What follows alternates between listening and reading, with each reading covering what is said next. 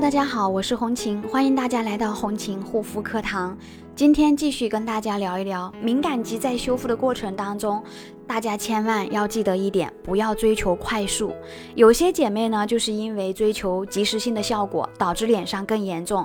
我不知道大家有没有感觉到，过去我们老是纠结买产品怎么去红，怎么去舒缓皮肤的发热，怎么去缓解这种疹子疙瘩。那么脸上长痘啊、长包包啊，我用什么东西把它快速的去掉？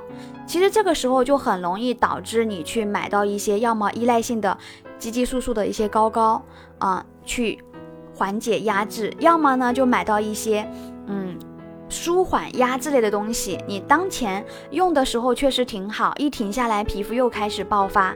姐妹们有没有买过这样的东西？那么今天你要知道，你为什么你的脸会出现红烫？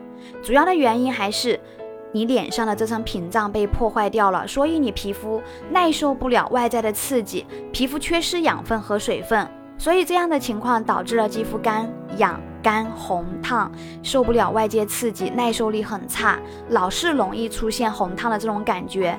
那么这个时候你要怎么办呢？更多的还是。我们要如何去建立这个屏障功能？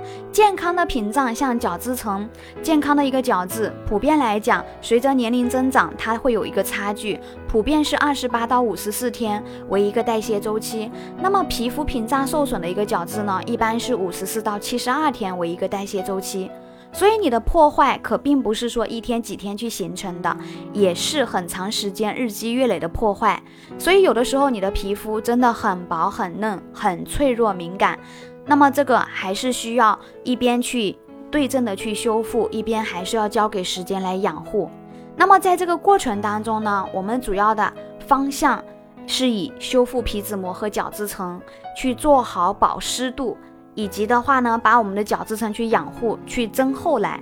如果你老是纠结要快，有可能就没有针对性的去养护，或者说总是当下去缓解、去敷面膜、水疗湿敷那些缓解皮肤的一个干燥红烫，或者是说去用一些激素膏膏之类的，导致皮肤造成这种依赖性更加严重。